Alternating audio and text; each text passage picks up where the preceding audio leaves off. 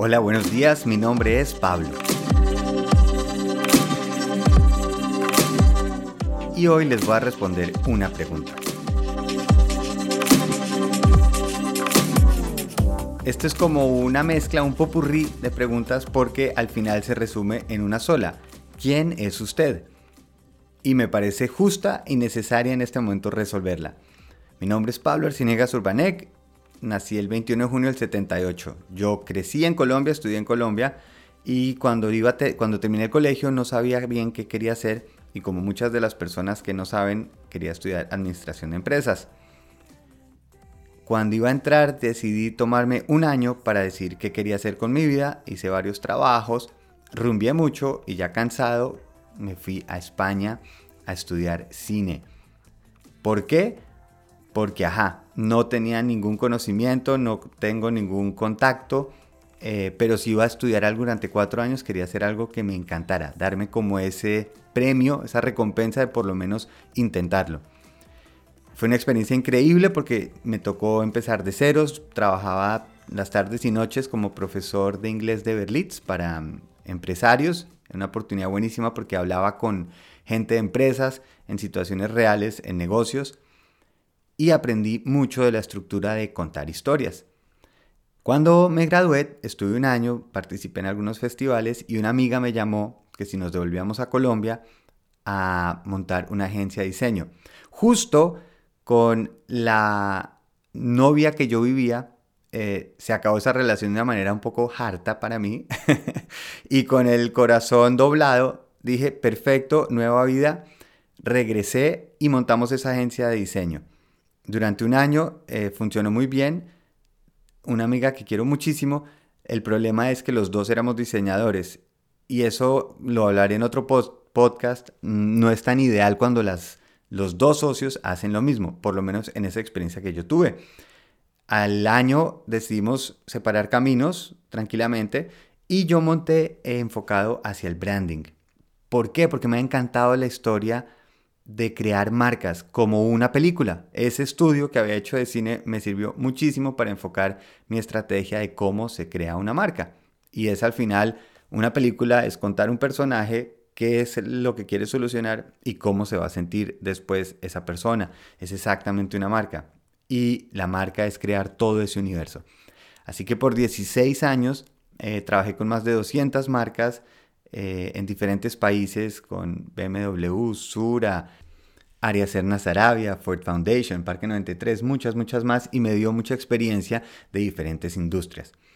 Con el crecimiento de esta agencia que empezó a crecer y a crecer, empieza las, las empresas a pedirle a uno más de lo que uno hace porque consideran que si uno es bueno en algo, debe ser bueno en lo demás. Empezamos por branding, eh, empezamos a hacer brochures, empezamos a hacer em, publicidad, luego páginas web, aplicaciones, renders, visualizaciones arquitectónicas, eh, hasta instalación eléctrica hicimos un año.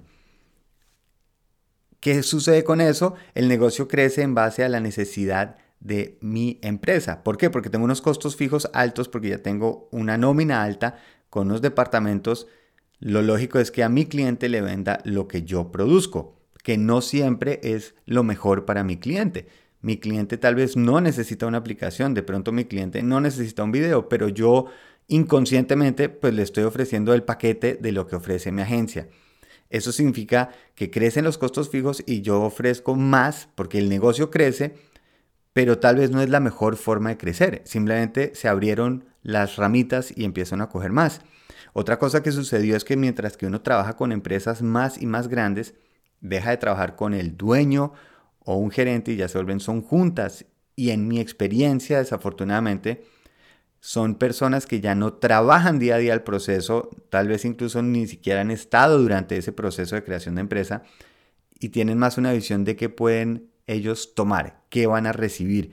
Y para mí el enfoque es qué voy a aportar. Pero claro, como una agencia de branding, esa no es mi responsabilidad decirle a la empresa el análisis filosófico de su empresa. Tenía que escoger mejor mis clientes. Me daba una crisis una o dos veces al año porque aunque el negocio iba muy bien, se volvió solo generar plata. Y hay gente que va a decir, ¿y cuál es el problema?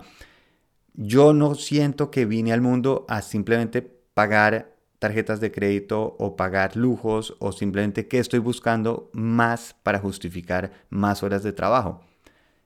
Quería un cambio, quería sentir que algo estaba logrando. En ese proceso de trabajar con más empresas también fui accionista en un gimnasio que hice la marca, me encantó y dije, yo quiero montar algo mío y en ese proceso conocí Soul Cycle, que eran bicicletas oscuras y me encantó la idea de trabajar cuerpo y mente a la vez y dije, quiero hacer más énfasis en la parte de la mente. Surge este gimnasio que estuvimos trabajando durante seis años. Eh, mi esposa Juliana siempre ha trabajado conmigo y hemos trabajado en equipo ayudándonos. Y creció a ser el gimnasio mejor calificado de Bogotá con más de 26 mil votos durante cuatro años seguidos. Llega la pandemia pensamos que esto iba a durar, no sé, tal vez un mes o algo, y lo que le dije a mi esposa es, nos toca que la gente pueda seguir haciendo sus clases de Rush porque en Rush vendemos inspiración, no vendemos tanto bicicletas y un salón en un lugar específico que en Rosales era donde teníamos nuestro punto, sino queríamos vender cómo solucionamos el problema, la gente va a estar estresada. Ya veníamos de, de antes que nos habían dicho que teníamos que crecer y crecer y crecer pero para mí eso no era lo que quería. Yo no quería tener más locales, quería llegar con más coherencia a las personas. Rush empezó a generar eh, conferencias, dábamos clases personalizadas para empresas, hicimos incluso salidas a República Dominicana con Scandia para sus mejores 40 vendedores. El negocio tornó a la parte de inspiración, de trabajo en equipo, en corporaciones. Y con toda la pandemia salimos a alquilar estas bicicletas y resultó ser que fue mucho más de un mes. Y afortunadamente para nosotros, al ser coherentes con eso inspirar, para nosotros se abrió la puerta de un negocio que terminó siendo muy bueno, donde la gente alquilaba la bicicleta, nosotros montamos la plataforma para clases online y funcionó muy bien. Viendo que no tenía que estar uno presente con las mismas personas en el espacio físico, fue cuando entendimos podríamos estar en Nueva Zelanda, en Chile o en Alemania, que es donde estoy ahora. Mi mamá es alemana, ella vive acá desde que yo tengo 12 años y vinimos acá y estamos empezando este nuevo capítulo. Algo que me ha servido en la vida y siempre se hila uno tras del otro. El cine me llevó a entender la forma de estructurar las clases de inglés, la parte corporativa, después la parte de trabajo en marca, y conocer ese, ese, ese mundo de empresa chiquita, empresa grande. Yo mismo estuve en otros negocios participando. Me llevó a todo este proceso que hoy lo que quiero es compartir. Y lo primero que quiero compartir es hay que arriesgarse a perseguir sueños. Porque si uno pide sueños y se hacen realidad, si esos sueños se hacen realidad, sería muy bobo si dejo de pedirlos. Si tengo una lamparita de Aladino y funciona, ¿por qué voy a dejar de pedir? Y eso es justamente lo que me ha pasado. Si yo quiero estudiar cine, ha funcionado. Si he querido montar mi agencia, si quiero irme a otro lugar, ha funcionado. Y eso funciona porque hay unas herramientas que he aprendido en todos estos años y que quiero compartir con ustedes. Para que esas herramientas y esa caja de herramientas podamos hacer nuevas ideas, nuevos proyectos este mundo lo que necesita son personas creativas haciendo una diferencia, haciendo cosas mejores. Y eso es donde yo quiero entrar a aportar, dándole esas herramientas, no para que hagan las cosas como yo haría, sino quiero ver las cosas que ustedes son capaces de hacer. Y ahí está toda la diferencia.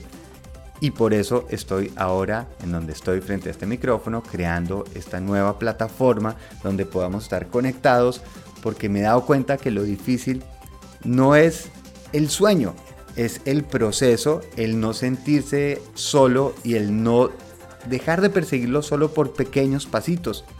Ahí es donde nos ayudamos, ahí es donde hay muchas herramientas que hay para utilizar y para compartir. Eso es la respuesta. Em, les deseo a todos un fin de semana increíble, que gocen, que aprendan, que bailen y nos oímos el lunes. Feliz, feliz día.